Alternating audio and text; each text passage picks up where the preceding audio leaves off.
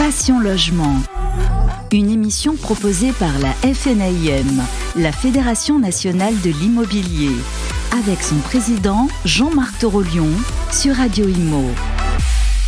Bonjour à toutes et à tous et merci d'être avec nous pour ce numéro de juin Passion Logement. Passion Logement, c'est le logement chevillé au corps de la Fédération nationale de l'immobilier. C'est bien de ça dont on va parler dans un contexte particulier. N'éluder aucune question et traiter tous les sujets. C'est la promesse que l'on vous fait pour cette euh, tribune du mois de juin, toujours avec Jean-Marc Torolon, président de la FNIM. Bonjour Jean-Marc. Bonjour Sylvain. Vous allez bien? Eh bien, on va dire je vais bien. De là à dire que la France va bien, c'est une autre chose. en plus, euh, vous ménagez pas vos efforts parce que euh, je voyage aussi pas mal en ce moment et je vous vois tout le temps sur les routes, euh, dans vos chambres respectives, pour prendre aussi la température, assister aux assemblées générales. Alors, bien évidemment, Jean-Marc, on peut pas ne pas soulever cette question. Il y a eu un bouleversement euh, assez significatif à l'Assemblée nationale avec euh, les résultats des législatives et la surprise a été que euh, la ministre désignée à la cohésion des territoires et donc qui avait en charge le logement et le transport pour le dire, eh bien écoutez, elle a été battue et donc elle devra quitter le gouvernement. Question, compte tenu de ces éléments qui sont nouveaux, que peut-être certains avaient vu venir, d'autres pas, quelle est la réaction de la FNIM face quelque part à ce que je pourrais appeler une forme d'incertitude qui pourrait engendrer parmi vos troupes, vos adhérents, une certaine fébrilité. Alors d'abord, euh, permettez-moi une remarque, c'est que euh, au congrès de la Fédération nationale de l'immobilier, nous avions permis l'expression des sept grands courants politiques majeurs qui se présentaient euh, à l'élection présidentielle.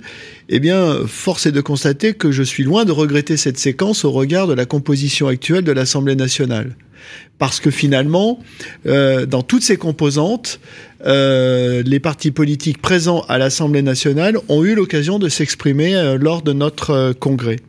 Et j'espère, en tout cas, que cette présence signifie aussi pour eux la nécessité, dans leurs courants respectifs, de mettre à la disposition, et je dis bien à la disposition des Français et des organisations professionnelles du logement, quelles qu'elles soient, Fédération française du bâtiment, Fédération des promoteurs immobiliers, FNAIM, SNPI UNIS, etc., euh, des élus, des députés compétents et en réalité, quand je regardais un petit peu la liste des sortants, et notamment des députés battus ou qui ne se représentaient pas, et que je suis en train de bâtir ou de rechercher la liste des élus qui pourraient être en compétence logement, eh bien, euh, nous avons perdu des élus qui étaient compétents. Je pense euh, à Michael Nogal, je pense euh, à Michel Laglaise. Qui, qui, qui, se représentait pas. je veux dire, ou qui, sont, qui ont été battus, voilà. Monsieur Laglaise. Oui, voilà, Jean-Luc ah, Laglaise voilà, qui, a été, qui a été battu, qui était un, un, excellent député. Voilà, absolument. donc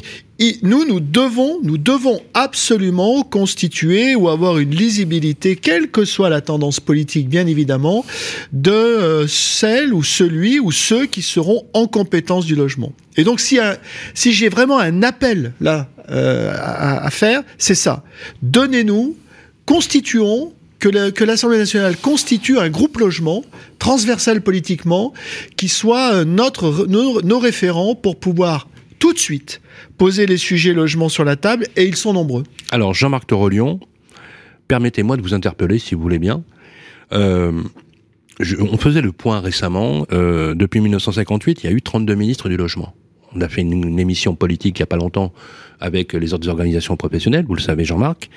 Euh, ce sont les lois, les, vous le savez, les plus pléthoriques de la Ve République, comme si finalement le logement, les propriétaires bailleurs, votre marché, était la variable d'ajustement systématique de tout arbitrage budgétaire. J'exagère peut-être un peu. J'exagère peut-être un peu. À l'heure où on est euh, sur une inflation à plus de 5%, et il est vraisemblable que cette inflation va augmenter, a priori qu'on a un, relèvement des taux directeurs au niveau de la BCE et que fera parier aussi également que les taux d'intérêt vont augmenter. Alors les taux d'intérêt sont encore assez bas, mais ils ont quand même doublé depuis, depuis six mois, par rapport à il y a six mois.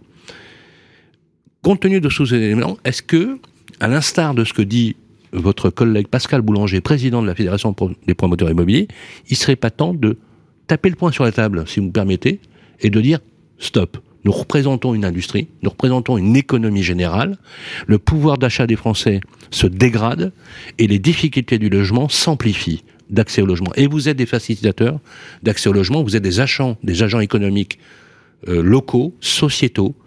Euh, comment vous voyez les choses dans ce, j'allais pas dire dans ce combat, mais dans cette nouvelle relation que vous allez tisser avec euh, l'exécutif, deuxième mandat, second mandat d'Emmanuel Macron Alors, à la différence de mon ami euh, Pascal Boulanger, euh, il faut aussi que je fasse attention à une chose, c'est que l'ensemble des acteurs des services au logement, et je les appelle comme ça, en réalité sortent d'un d'un cycle d'activité assez remarquable.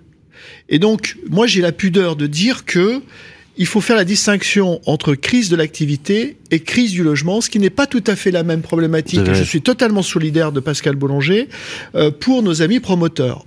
En outre, euh, la production de logements neufs est un étalonne, j'allais dire globalement le marché et étalonne également euh, la capacité que nous avons à répondre aux besoins. Et donc, il faut bien faire cette distinction ça ne veut pas dire que je ne suis pas inquiet pour l'avenir, pour l'activité de nos adhérents, mais il faut faire attention aussi quand on s'adresse au pouvoir public, faire en sorte d'être, euh, j'allais dire, cohérent et juste. Alors après, euh, incontestablement, nous allons euh, devoir taper du poing sur la table, notamment pour climat et résilience. Je, euh, je faisais une petite remarque comme ça hier, j'étais à Lille, euh, juste pour illustrer un petit peu euh, la schizophrénie de nos, de, de, nos législateurs. Nous avons l'obligation d'élaborer des plans pluriannuels de travaux en 2023, 2024, 2025, suivant la taille des immeubles. Nous avons l'obligation d'avoir des diagnostics de performance énergétique collectif en 2024, 2025, 2026, suivant la table de nos immeubles. Et entre-temps, nous avons des interdictions de louer en 2025, 2028 et 2034. Mettez-moi ça en cohérence. on, ne comprend rien. merci. Et essayez de restituer ça à nos clients en leur expliquant. Pensez à nos gestionnaires d'immeubles qui vont devoir expliquer. Et donc, vous voyez, c'est rien que ces éléments-là. La deuxième chose, sur climat et résilience. Il y a quand même une hypocrisie. Mhm. Parce qu'on veut la neutralité carbone en 2050 et nous y souscrivons. Et j'y souscris personnellement. Euh, mais euh, on ne l'atteindra pas dans le logement en se focalisant uniquement sur le parc locatif. Donc moi, je préfère qu'on prenne le calendrier européen qui dit des choses très simples.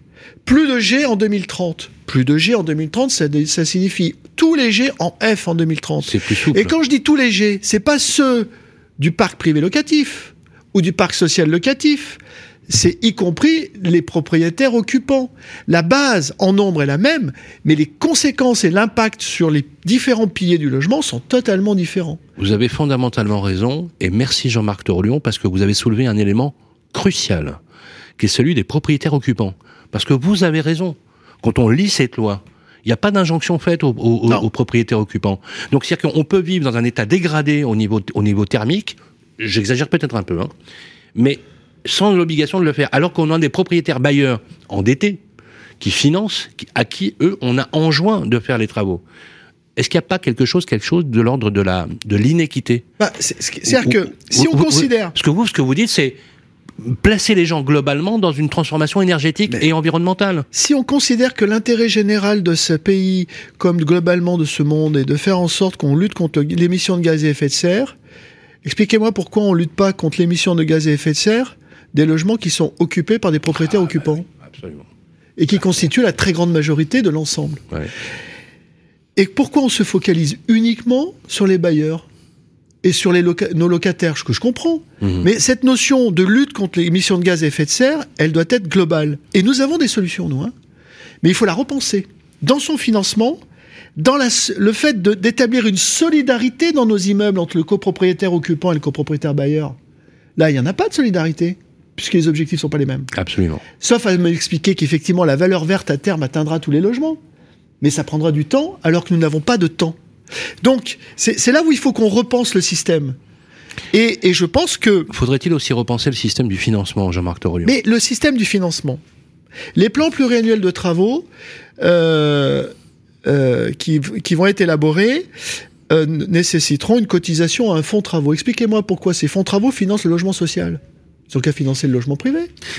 Expliquez-moi pourquoi on ne peut pas avoir de prêts garantis par l'État pour le financement de la rénovation énergétique dans nos copropriétés. Eh oui, tout à fait. Pourquoi on n'a pas peut-être des dispositifs fiscaux qui sont plutôt intéressants si c'est l'intérêt général? Est-ce que c'est ça les combats à mener?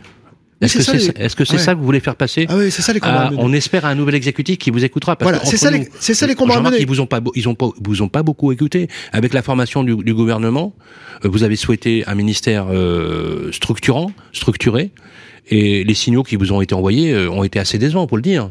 Alors, tout dépendait au fond du positionnement d'Amélie de Montchalin. Si Amélie de Montchalin euh, que vous avez rencontré récemment. Que, nous avions rencontré, que nous avons rencontré avec Bruno Le Maire d'ailleurs pour euh, l'IRL, euh, se positionnait finalement en super ministre du logement et faisait que dans ces attributions-là, elle gardait pour elle euh, l'ensemble de la ligne filière industrielle du logement, ça pouvait être intéressant parce que c'était un ministre à la fois politique et puissant. C'est ce que vous avez entendu ou pas? Alors, elle, quand je l'ai rencontré, bon, on parle du passé. Hein. oui, oui. Euh, voilà, quand on l'a rencontré effectivement avec euh, lors de la discussion sur l'IRL, elle a dit ne dites pas que vous n'avez pas de ministre du logement, votre ministre du logement c'est moi. Bon, mhm. voyons ce qui va se passer. Moi, ce que je demande, c'est de la compétence, de la technicité, mhm. et euh, ce que je demande, c'est peut-être pas de faire de la politique là, mais plutôt de la, j'allais dire, de avoir une conception de l'intérêt général global des Français. Ensuite, attention, on a tous les ingrédients de la pénurie du logement de demain. On a beaucoup moins de départs de locataires. Les primo-accédants, et on le sent bien aujourd'hui, ressentent une très grosse difficulté d'accès au crédit. Et on a tout pour fabriquer aussi un retour de cycle. Pourquoi? Et je vais vous dire pourquoi. Parce que acquéreurs et vendeurs nous disent, on est persuadé dans les six prochains mois que les prix vont augmenter et les acquéreurs nous disent ce n'est plus le moment d'acheter. Et ça, c'est l'effet ciseau garanti. C'est l'effet ciseau garanti. Et donc, euh, on va avoir un, effectivement. Avoir, comme vous disiez tout à l'heure, aujourd'hui, vous n'avez pas de problème d'activité, puisque l'activité a été très bonne. Vous l'avez même encore sur le premier euh, semestre. Hein. Et, cette année, il faudra parier qu'elle sera euh, aussi bonne, aussi bonne, on va dire. Par contre, cet effet ciseau pourra avoir un impact négatif sur l'activité des agents immobiliers. Est-ce que vous êtes d'accord là-dessus? Oui. Donc, ce profil à l'horizon, tous les ingrédients d'une crise du logement qui impacterait votre activité, mais aussi la demande qui était euh, de toute façon déjà très soutenue. Euh, je, pense, je pense qu'effectivement il faut ça, il faut s'attendre quand même à un retour de cycle, euh, un retour de cycle sur l'activité logement, parce qu'il y a une réappropriation globale des acteurs sur les nouvelles données économiques auxquelles on n'était plus habitué. Les adhérents que vous rencontrez, qu'est-ce qui vous remonte du terrain, du quotidien? Ça négocie. Ça négocie. Voilà. Vous entendez donc un discours que vous n'entendiez pas il y a quelques mois. Voilà, ça négocie, ça vend, hein ça vend et ça négocie. Et donc tout le rôle de l'agent immobilier, mais c'est là où il est, j'allais dire, euh, s'il y a des particuliers qui m'écoutent, c'est pas le moment d'acheter directement de PAP à, PAP là, hein. parce que quand un marché se retourne, les acteurs qui intègrent le plus vite le retournement du marché pour amener à raison un vendeur qui sera en décalage par rapport aux aspirations de la demande, c'est les intermédiaires. bien sûr. Et donc l'intermédiation là, elle joue à ah, fond. Absolument. Voilà.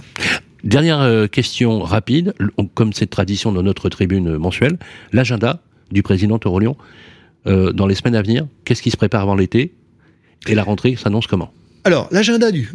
Mon agenda, c'est d'abord euh, d'achever un tour de France euh, euh, d'un certain nombre d'assemblées générales, parce que c'est la dernière fois que je le fais en ma qualité de président de la Fédération nationale de l'immobilier, et ça a été pour moi vraiment un honneur, et je le dis à mes adhérents que je rencontre, et j'ai eu le plaisir vraiment d'avoir des accueils du, extrêmement chaleureux. J'avoue avoir énormément eu de standing ovation. J'ai vraiment, voilà, j'ai des gens qui sont éminemment, j'allais dire euh, reconnaissant euh, du travail accompli et j'en suis heureux, sachant que c'est un travail d'équipe naturellement. La deuxième chose, c'est que j'ai rendez-vous avec le ministre du Logement le 19 juillet. C'est-à-dire que c'est à l'agenda du ministère du Logement. Voilà. Alors, mais c'est la première fois que, j'ai un rendez-vous. Y a-t-il un euh, euh, mais avec euh, Y a-t-il un pronostic. Est-ce que, vous avez une idée en tête J'ai pas fini sur l'agenda. Ah pardon. Hein, voilà. nous allons. je vais donc travailler cet été pour aboutir sur les sur ce calendrier et puis sur un certain nombre de mesures structurelles pour la profession. J'ai pas renoncé à la reconnaissance de Vesta. J'ai pas renoncé à poser la question des honoraires de beau. Parce que qui dit inflation dit inflation pour tous. Bien sûr. Même si on peut être raisonnable, il y a quand même un enjeu de déplafonnement de ces honoraires, enfin, en réalité, de pouvoir obtenir une revalorisation ou en tout cas un, une, un minimum de revalorisation. Mhm. Et puis nous avons, euh, nous avons des enjeux également de prise de contact politique immédiat avec une Assemblée nationale dont on peut penser qu'elle va devenir un peu le barycentre d'un certain nombre de décisions. C'est très clair. Voilà. Ensuite, euh, l'agenda, c'est aussi euh, d'amener la l'Assemblée générale qui va élire mon successeur à, Grenoble, le 20 et 21 octobre. Sur vos terres. Voilà, sur nos terres. Et les choses se déroulent sur le terrain, je trouve, d'une façon convenable. En tout cas, la démocratie s'exprime dans toutes les chambres. Et j'invite d'ailleurs les dernières chambres syndicales FNM qui n'ont pas fait les débats de le faire. Mais je trouve que ça se passe pas mal. Et puis, en ligne de mire, le Congrès qui sera la passation politique entre l'ancien président que je serai devenu et euh, la nouvelle équipe qui me succédera, sachant que nous allons remettre une fédération en ordre de marche et euh, j'allais dire dans un état impeccable et euh, à tout point de vue. Et d'ailleurs, on va on vous l'a proposé puisqu'on va le faire avec Radio Imo. on fera une rétrospective justement de votre de cette dernière année avec une compilation des des tribunes Passion Logement et de tous les discours que vous avez fait parce que vous avez toujours été très diligent à venir sur nos plateaux pour vous exprimer. en tout cas, on va vous souhaiter aussi un peu de repos cet été puisque vous avez beaucoup bossé ces, derniers, ces derniers mois. Je sais que vous êtes amateur de voile. Je, je, gage qu'on vous retrouvera sur les flots. Euh, et bien évidemment, euh, avec beaucoup de plaisir dans les émissions futures. Voilà, c'est à suivre avec beaucoup, beaucoup de vigilance euh, pour la prochaine tribune, puisque la prochaine tribune, normalement, bah, c'est septembre, puisqu'on est sur un rythme de grille de, de, radio. On fera une rétrospective des tribunes Passion Logement avec Jean-Marc Torolion tout l'été, que vous pourrez indexer voilà, comme vous le faites d'habitude avec les podcasts. En tout cas, en ce qui me concerne, je vous souhaite un excellent été. Moi aussi, euh, Jean-Marc Torolion, beaucoup de repos aussi, pour que vous soyez frais, dispo et combatif comme vous l'avez toujours été chaque année pour euh, cette dernière année de mandat qui est hautement symbolique pour vous, je le sais. Merci beaucoup. Merci à toutes et à tous. On se retrouve le mois prochain. Passion Logement, une émission à réécouter et télécharger sur le site et l'appli radio.imo et sur toutes les plateformes de streaming.